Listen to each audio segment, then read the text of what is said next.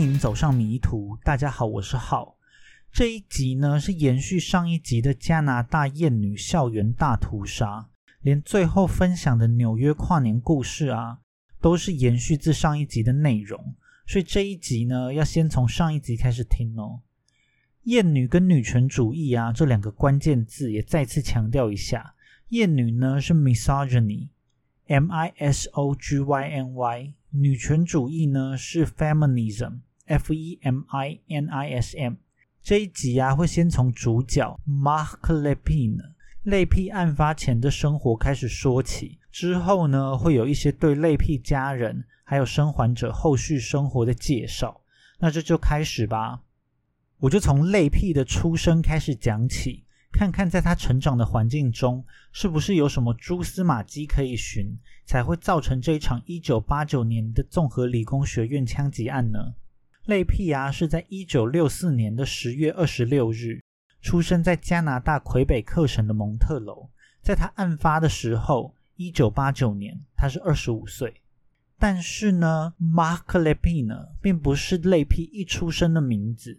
在泪癖出生的时候啊，名字叫做 Jamin Lesa Gabia，这是一个阿拉伯的名字哦。因为泪癖呢实际上是一个混血儿，但为了方便啊，我后面还是都会叫她泪癖。泪妈是来自一个法裔的家庭，她原本呢是一位修女，在一九六二年的时候，二十六岁的泪妈在蒙特楼当护士，遇到了三十岁的泪爸。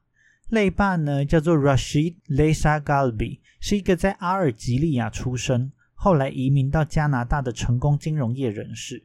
两个人呢是在一九六三年在美国纽约结了婚。他们是一段跨文化、跨宗教信仰的婚姻。新婚期呢一般来说都是很甜蜜的。在一九六四年的时候，类癖出生了。虽然呢类癖受洗为天主教徒。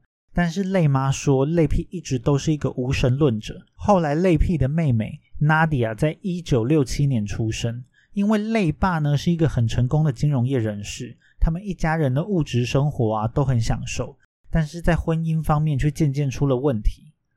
首先呢，是因为累爸工作的关系，他们需要经常的搬家，所以累屁的小时候啊是在波多黎各、哥斯大黎加这些地方度过的。一直到一九六八年，他们才又搬回了蒙特楼。接着发生的股灾呢，让累爸失去了大笔的财富。虽然不至于到贫贱夫妻百事哀，但是生活品质的下降，就让原本婚姻里面就有的各种问题显现了出来。累爸呢，显然是有某种的厌女情节。他认为女人呢，就只是男人的附属品而已，应该要卑贱的对男人百依百顺才行。泪爸会开始毫不掩饰的羞辱跟家暴泪妈。泪爸把泪妈当成是自己的私人秘书，当泪妈稍微做错一点事的时候，他就会当众甩泪妈巴掌。有一次啊，甚至当着亲戚朋友的面，抓着泪妈的头反复去撞墙，连泪屁兄妹两人都会因为稍微不顺泪爸的意，就被揍到满头包。特别是比较年长的泪癖，泪爸也不准泪妈安抚在哭的小孩，因为泪爸认为啊，在六岁之前，小孩就是要把他当成狗一样来养。另一方面呢，泪爸无穷无尽的乱搞，也让泪妈感觉到很疲累。在各式各样的社交活动中啊，泪爸会刻意的去跟其他的女性肢体接触，在跳舞的时候呢，还会用身体去摩擦。在大众运输上面，还会伸出咸猪手来偷摸其他的女乘客。据说泪爸甚至不愿意找一个远一点的来乱搞，连他们的邻居啊，都跟泪爸有着性关系。这样的婚姻呢，就很快走到了尽头。在一九七零年的时候，泪妈就发现泪屁的脸上啊有着被暴打一顿的痕迹。这个伤痕深到啊，过了一周，泪屁脸上的伤痕都还没有完全消失哦。也就是这样的家暴强度，让后来的人推测，泪癖可能是在这个时期脑子被打坏了，才会导致他最后犯案。后来呢，累妈就下定决心要跟累爸离婚。他们在一九七一年的时候分居。并在一九七六年的时候正式离了婚。离婚之后的累妈获得了两个孩子的抚养权，累爸只能在监视之下每个月见泪癖兄妹一次。不过其实啊，累爸对泪癖兄妹也没有什么兴趣，他们没有见几次面之后就不闻不问了。而且泪爸也拒绝支付两兄妹的抚养费，从此泪爸就消失在了泪屁的人生之中。很可怜的是啊，不仅仅泪爸对泪屁兄妹没兴趣，泪妈也没有时间管这两个小孩。因为在分居之后啊，他们原先住的房子就因为泪爸拒绝支付房贷就被收走了。为了抚养两个小孩啊，泪妈只好回去当护士。在长时间的工作之外，她还要为了升职而进修。一个单亲妈妈啊，根本就没有时间照顾这两个小孩，所以她只好把当时才六岁的泪屁跟四岁的妹妹送去给寄养家庭抚养。泪妈只有在周末的时候才能跟自己的孩子见面。泪屁在这个时期啊，特别喜欢一个在美军中当过伞兵的叔叔。因为这个叔叔啊，教会了他怎么使用枪。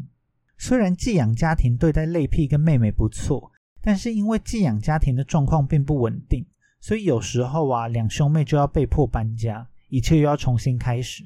那这样子的日子啊，就持续了整整六年，累屁跟妹妹才又搬回到家中跟累妈住在一起。但是累妈啊，已经错过了这两个小孩的成长过程。在他们重聚的时候，累屁已经十二岁了。已经是一个小大人了嘛？泪屁在泪妈的眼中啊，是一个很懂事的小孩。泪屁很听话，又会主动做家事。但是另一方面呢，却是一个非常安静的小孩。虽然年纪还小，但泪妈有时候已经不知道泪屁内心到底在想什么了。经过长时间的梳理啊，兄妹跟泪妈之间一开始的相处有些问题，他们都需要重新适应。在朋友的建议之下，泪妈就带着两个小孩。在一九七六年的时候，寻求了心理医生的协助。医生就认为啊，泪屁虽然有点害羞内向，但是大致上并没有什么问题，反而是妹妹出现了一种不符合她年纪的叛逆。医生判断她需要接受心理治疗。也是从这个时期开始啊，妹妹出现了一些行为偏差。后来在很小的时候，妹妹就已经开始嗑药了。在泪爸泪妈正式离婚之后。累妈带着两个孩子搬到了蒙特楼西南方的郊区，开始了全新的生活。这时的累屁十二岁，开始了他的国中生活。累屁呀，在学校里面是一个安静内向的学生，虽然成绩不错，但是在社交生活方面跟学校其他人格格不入。累屁会尽可能的不引起其他人的注意，但他还是跟一个叫做 John Belonger 的男孩成为了好朋友，我就叫他阿让。泪屁跟阿让啊是邻居，所以他们两人呢平常会一起上学，晚上跟周末也常常见面，两个人的关系非常的要好。在枪击案之后啊，有人去采访过阿让，阿让就说，虽然他认为泪屁有时候怪怪的，但他并不认为泪屁是个疯子。不过阿让也说，他其实常常搞不懂泪屁在想什么。泪屁不管遇到什么问题啊，都不会寻求外界的协助，他只会闷在自己的内心里面。只有在阿让锲而不舍的询问之下，泪屁才会偶尔透露出一些自己的内心世界。泪屁在学校啊，还常常因为自己混血的身份而遭到种族歧视，或是因为他的阿拉伯名字被同学嘲笑。他还会一直戴着棒球帽，只是为了要遮掩自己全区的黑发。这些事情呢，都让泪屁更痛恨自己的爸爸。他就考虑要更改自己的名字。他还有跟阿让讨论过这件事情。泪屁一开始说啊，他想把自己的名字改成阿让的名字，再加上泪妈的姓，也就是 John Le Pin。但是阿让啊，马上就让泪屁打消了这个念头。阿让就说，他们两个人已经整天玩在一起了，如果还叫一样的名字，实在是很奇怪。所以后来呢，泪屁才选了 Mark 这个名字。泪屁啊，就开始自称叫做 Mark Le Pin，连签名都会用这一个字哦。他在十四岁生日的时候许的生日愿望就是希望泪妈带他去改名，泪妈也就顺着泪屁送给了他这一个生日礼物。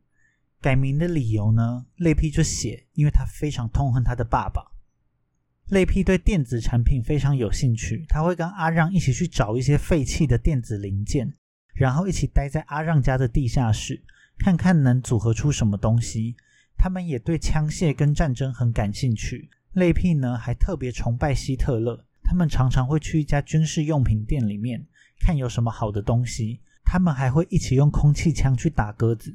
阿让说啊，泪屁的枪法特别的准。阿让也感觉不出来那时候的泪屁有表现出什么心理变态的样子。他觉得他们只是单纯爱玩的小男生而已。阿让也提到啊，泪屁跟妹妹也相处不好。因为阿让现在年纪比较大了，累妈就要阿让负担起照顾妹妹的责任。但是因为妹妹啊，常常会当众嘲笑他满脸的青春痘，还有嘲笑他交不到女朋友，还会一直用累屁很讨厌的旧名字 Jamie 来叫他。累妈就认为妹妹啊会一直故意去激怒累屁，可能是因为妹妹觉得累妈比较喜欢累屁，而不喜欢自己。后来又因为啊发现妹妹有药物滥用的问题，所以也有可能是因为嗑药的关系，所以妹妹才会这样疯疯癫癫的。不过不管原因是什么啊，累屁就因为这些事情非常讨厌妹妹，常常幻想她死掉。有一次，泪屁呢还在花园里面做了一个假的墓碑，上面放了妹妹的照片。所以，当一九八一年呐，十四岁的妹妹因为行为不当跟药物滥用，被迫搬去集中管理所的时候，泪屁就非常的高兴。但是，泪屁可能没想到，药物滥用的问题啊，就跟着妹妹一辈子了。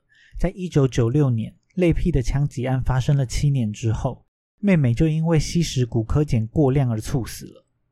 在一九七八年呢，泪妈希望有一个成年男性来教育泪屁，所以就参加了加拿大一个叫做 Big Brother 大哥的活动。这个活动啊，派遣了一个四十几岁的中年男子来带泪屁。泪屁跟这一个大哥啊相处的很不错，阿让也常常跟他们玩在一起。大哥教他们两个摄影、骑重机，还会带他们去看电影。他发现呢，这两个小孩对电子产品有兴趣。就会买一些相关的东西给他们。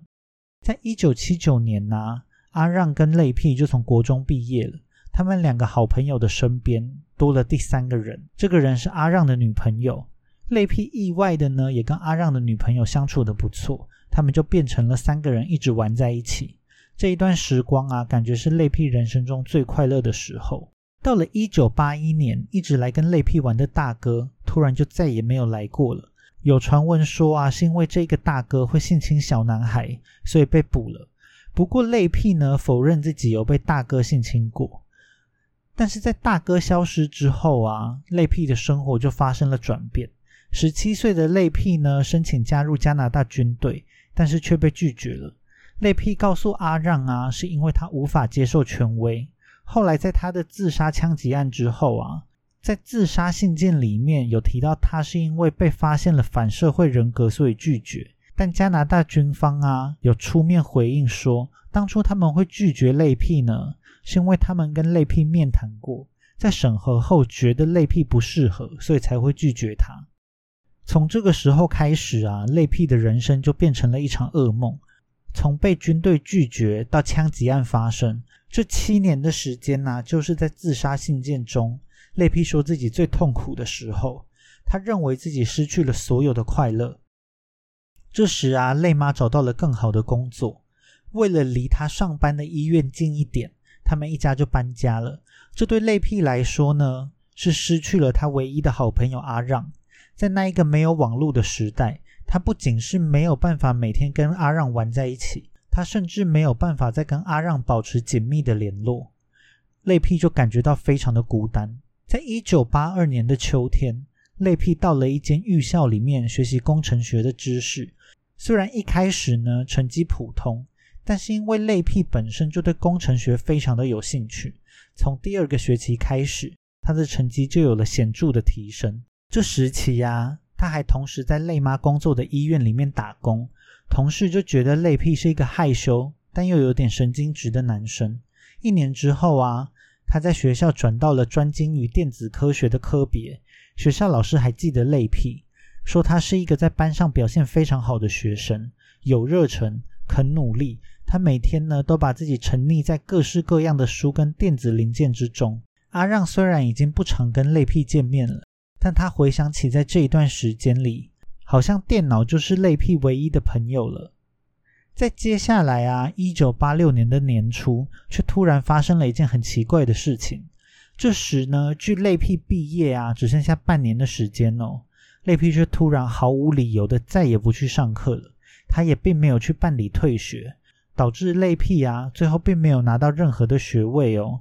学校也查询不到泪屁有任何的不良记录，或是任何会导致他退学的征兆。类屁退学的理由啊，也永远成为了一个谜。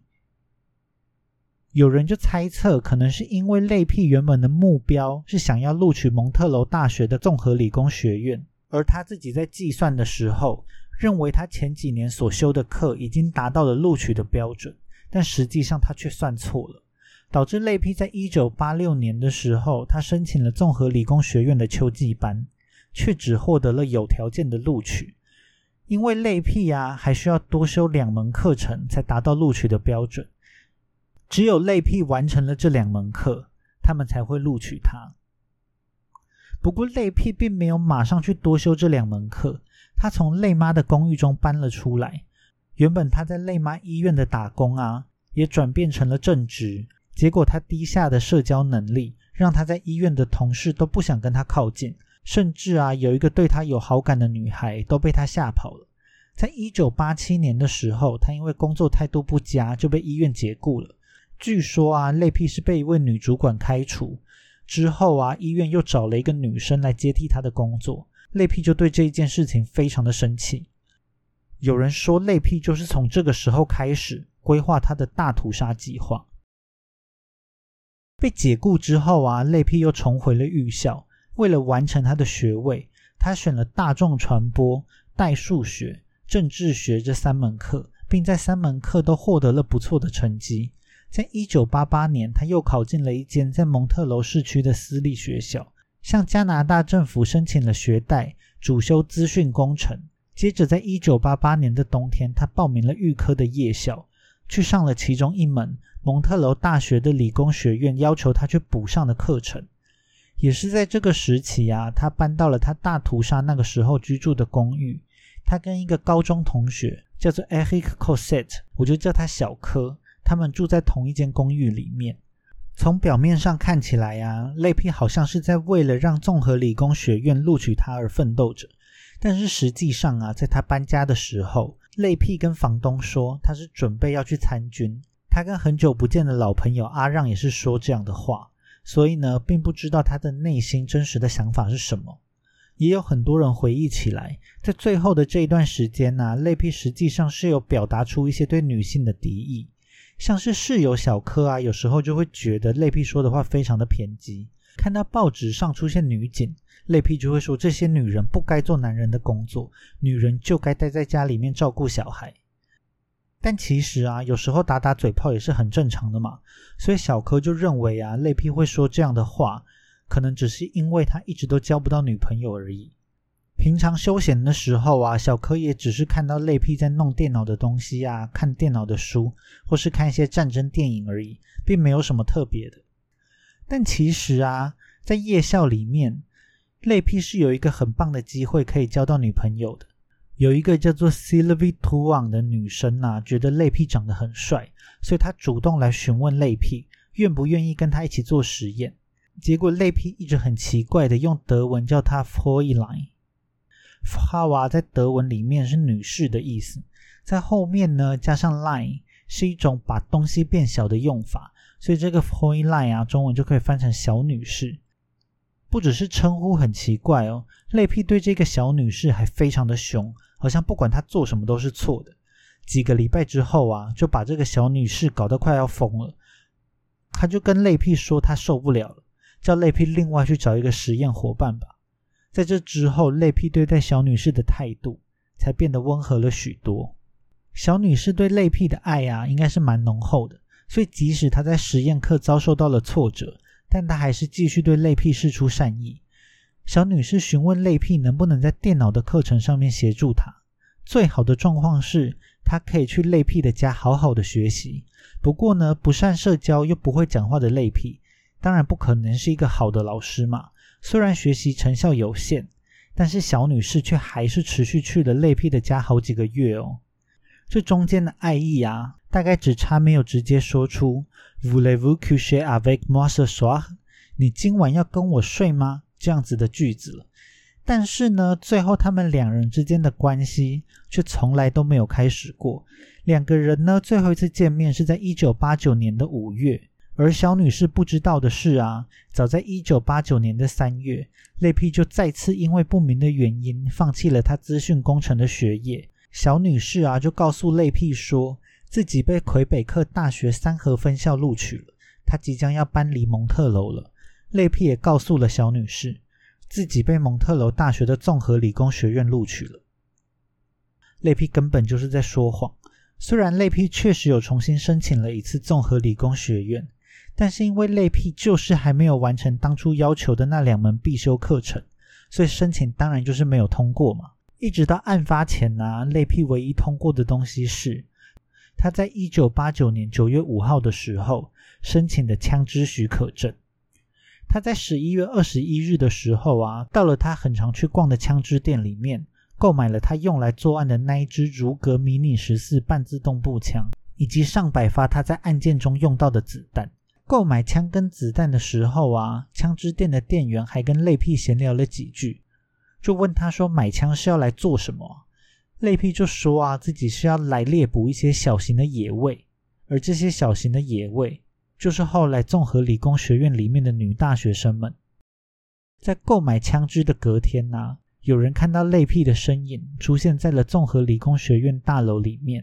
十二月一号、四号、五号也都陆续有人看到类屁的身影。最后是在一九八九年的十二月六日，类屁就犯下了校园大屠杀的枪击案。以上呢就是类屁从出生到案发的经过了。从他的人生轨迹里面呢，泪爸的厌女、泪妈的忙碌、同学的嘲笑。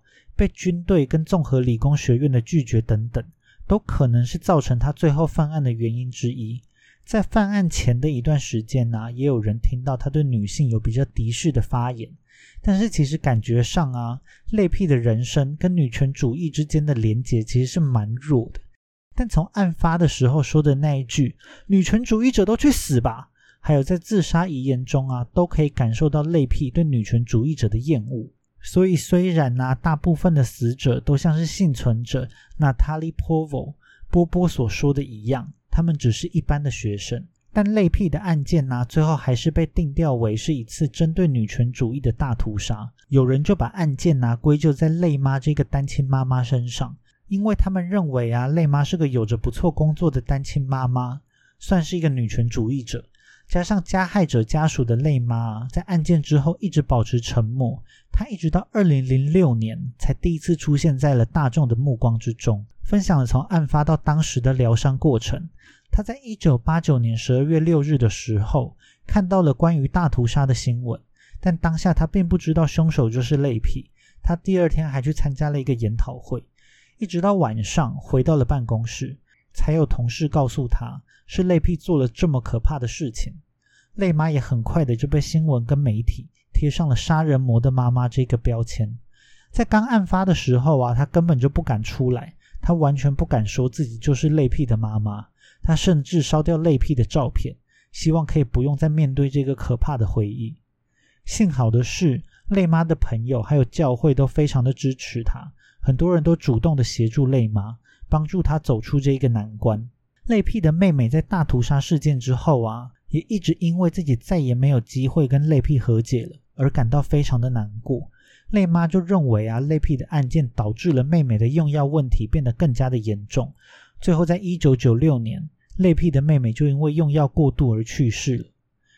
泪妈的两个小孩啊，就都离她而去了，对她来说又是一个非常大的打击。她甚至不想活了，但是最后，泪妈还是决定继续活下去。他积极的在教会里面做志工，帮助跟他同样遇到困难的人。他希望啊，他本身的遭遇可以帮助到其他人，让其他人觉得，如果连泪妈遇到这样的难关，他都可以克服，那我一定也可以克服自身的难关吧。在泪妈回想过去跟泪屁的相处之中啊，他其实并不知道自己算不算是女权主义者，他只是做了他当时能够做的事情。因为钱并不会从天上掉下来嘛，他必须要去工作赚钱呐。他并不是为了要争取什么权利所以才去工作，而只是为了生活，所以他不得不去工作。在跟泪屁重聚之后，他也已经尽心尽力的照顾泪屁两兄妹了。虽然他不能说自己是一个完美的妈妈，但是他已经尽力去做他所能做到的一切了。虽然他很自责，最后泪屁成为了一个杀人魔，但是即使是时光倒转。他也觉得他没有办法做出更好的选择。在二零零六年的时候啊，蒙特楼又发生了一起枪击案。原本心情已经比较平复的泪妈，过去像噩梦一般的回忆又都回来了，所以他决定要上电视，把一切都宣泄出来。他之后呢，就决定开始写书，把这当做是一种宣泄的管道。最后在二零零八年的时候啊，他就出版了一本回忆录。他还跟其中一个受害者的家人见了面。因为他认为啊，所有的恨意都应该被放下，或是要寻求原谅，不然最后就会憋成内伤，造成像泪癖这样严重的后果。之后到了二零一四年，在案发的二十五年后，有媒体去访问了当时被列在泪癖的自杀信件上面，泪癖来不及杀掉的十九个女权主义者中的其中两位，他们分别叫做 Monique Simard 跟 Francine Pelletier。我就叫他们西西跟佩佩。其实不只是综合理工学院的女学生，不一定是女权主义者，连类癖这十九人的名单中啊，也都包含了一些不一定是女权主义者的人。前面有提到，类癖看到报纸上报道女警的新闻，就感觉到很生气嘛。这十九人的名单之中啊，就包含了六名根本就不知道是不是女权主义者的女警。不过，西西跟佩佩啊，就确实是有名的女权主义者，没错。在一九八九年的时候，西西是一个工会的领袖。他当时啊，听到消息的时候，非常的震惊，因为类癖没有办法轻易靠近他名单上的那些女权主义者，所以类癖才会去杀了综合理工学院的那些女大学生。佩佩呢，则是魁北克有名的记者，在当时是一家女权主义报纸的创办人。他听到消息就非常的难过，虽然并不会改变他女权主义的想法，但是他认为啊，很多受害人并不是女权主义者，这些女学生就像是代替他去死的人一样。佩佩认为啊，综合理工学院的大屠杀终结了女权主义的辉煌岁月。类皮是加拿大第一个针对女权主义的恐怖分子，这些女学生啊，未来会做着以往男生做的工作，她们就是女权主义的未来。但却被类癖给杀死了。他们在事件发生之后，不仅女权运动的推展遇到了困难，他们还有接到死亡威胁。犯人就威胁说啊，他们要帮类屁完成他还来不及完成的工作。但是警察却对这些威胁都不闻不问，所以他们不得不雇佣保镖来确保自己的安全。这两个女权主义者呢，还认为类癖是一个非常通透的社会观察家。他比很多其他的人更了解一九八九年时的女性地位。这个时候啊，虽然女性的社会地位已经开始改变，很多行业都已经看到了女生的身影，但是在社会中，女生却还是常常被忽视的一方。尽管类癖的犯案目标明显是女性跟女权主义者，但是在案发后最开始的报道啊，却并没有什么提到这件事。大家都只把类癖称为是一个疯子杀手。只把大屠杀称为是一场政治因素的犯罪，会造成这个局面的其中一个原因呢，可能是因为当时的警方封锁了消息，所以连类癖的自杀信件啊都没有对外公开。佩佩当时就希望可以公开这封信件，引起更多人对女性地位的关注，所以他就为了这件事情到处奔走，却处处碰壁，最后是在隔了整整一年之后。在佩佩的坚持之下，这一封自杀信件才有公之于众的一天。佩佩跟西西啊，都说他们感到非常的惊讶。在案发初期啊，大家竟然对类癖只针对女性这一件事情漠不关心。如果今天是有人把黑人白人分开，那一定会被马上套上种族主义的帽子。但是把男生女生分开，大家却竟然没有觉得怎么样。当时的女权主义者啊，就把类癖的案件当成是社会长期容忍男性对女性施暴的产物，所以在案件过后，加拿大在一九九一年八月成立了一个目标是终结对女性施暴的小组，发表了一份报告来增加两性平权跟终止暴力。不过因为这个报告啊内容太过繁复，所以最后并没有发挥多大的作用。在这个案件以后啊。加拿大的女性运动就常常用类癖的案子当做反面教材，有人就认为啊，女权主义者只是利用这一些女学生的死来达到他们推广女权运动的目的，也有人批评类癖只是社会的个案，根本就没有办法用来代表加拿大男人这个群体。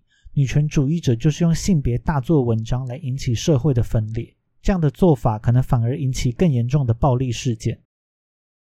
虽然社会上有着批评的声浪呢，但是女权团体呀还是继续努力，让社会上的男女不平等能被看见。从一九九一年开始，每一年的十二月六日啊，就是加拿大的国家纪念和打击暴力侵害妇女日。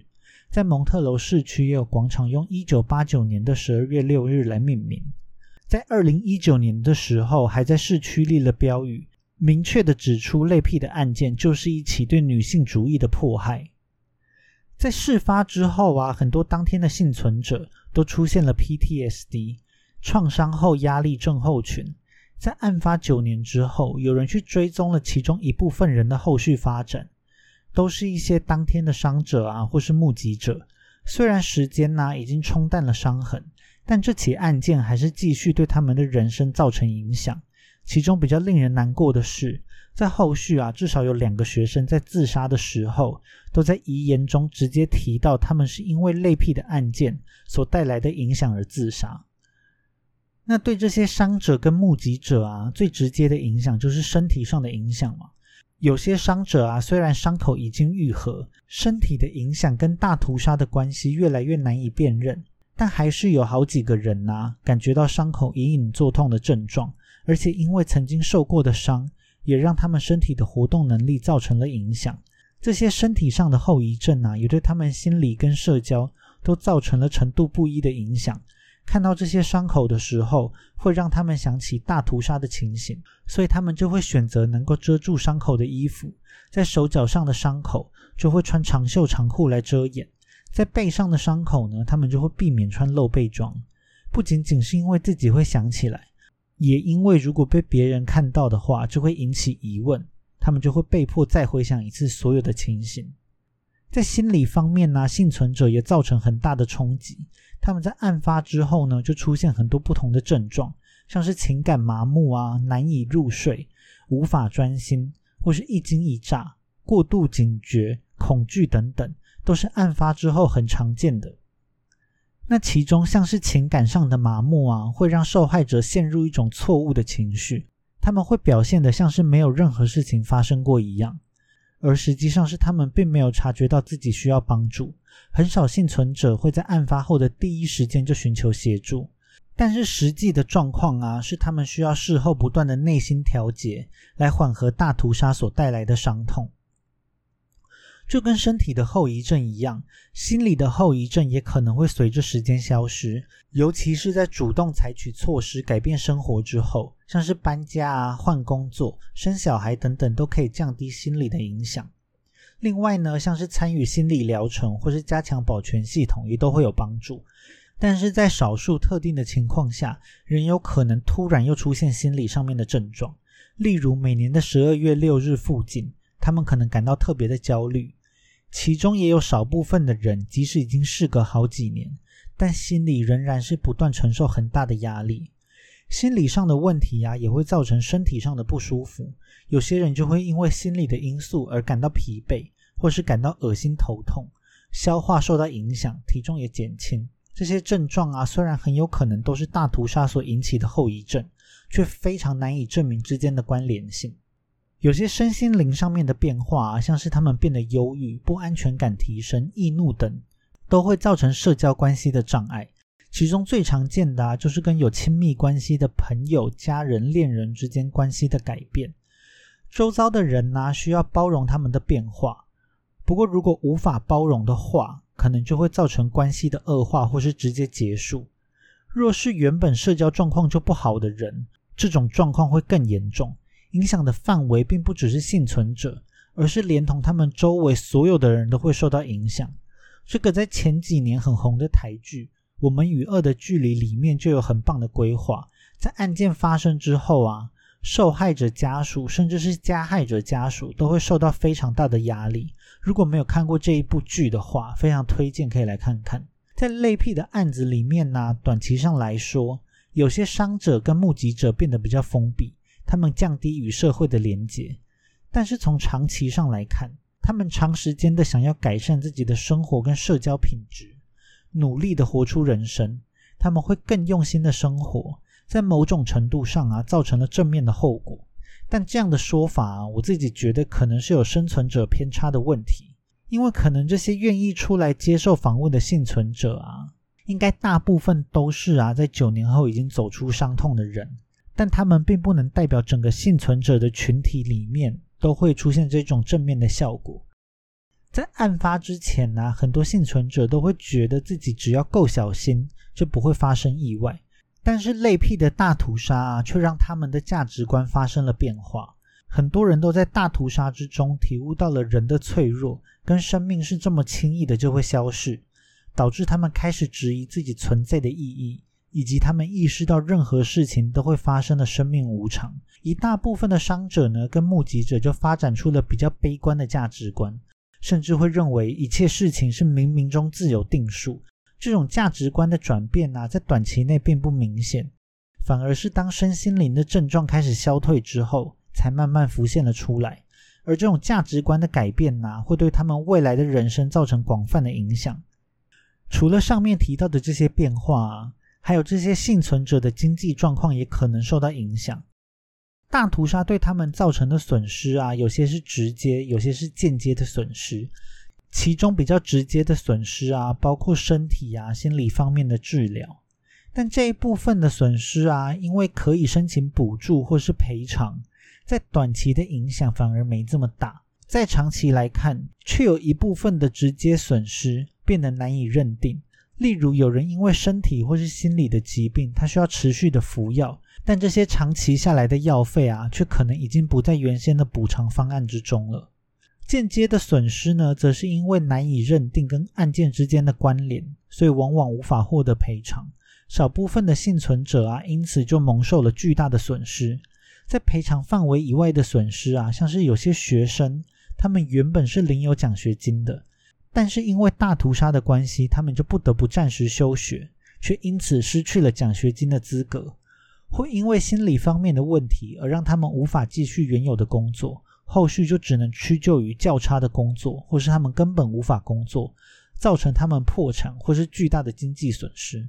其中一个学生呢，在现场目睹了两个朋友被枪杀，他后续就没有办法完成他在综合理工学院的学业，一生就只能做一些比较简单的工作，可以说是类屁的案子，彻底的改变了他原先的人生轨迹。而波波啊，在这些生还者之中，是一个非常正面的例子。他在受伤之后啊，在医院躺了九天，在这段期间，他才第一次接触到了 PDSD 的资讯。波波在大屠杀之中啊，头跟左脚受了伤，在伤口痊愈之后，他还是继续在综合理工学院里面念完了学士跟硕士。他跟另外两个啊，在教室中一起生还的人都毕了业，三个人最后也都成为了工程师。后来波波啊，也结婚生子。现在已经是四个孩子的妈妈，其中三个孩子啊都是在念大学的年纪。表面上看起来，波波的生活好像已经完全走出了大屠杀的阴影，但是实际上啊，波波说自己在伤口痊愈之后，他还是会时不时的感觉到腿上的伤隐隐作痛，而且痛觉并没有随着时间慢慢消失，反而是越来越严重哦。每一次提到大屠杀的时候啊，也都还像是把石头丢到水里一样，都会激起巨大的涟漪。波波在之后的三十几年之中啊，他就都要学着跟 PDSD 的症状共存。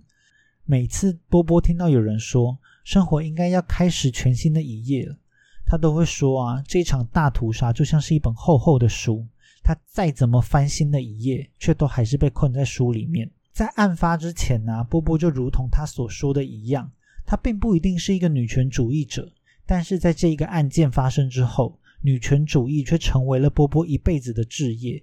如果类癖的犯案动机是社会上有太多的女生挡住了他的路，那波波的目标就是要成为这样的女生，并让社会可以接受像他们这么优秀的女生。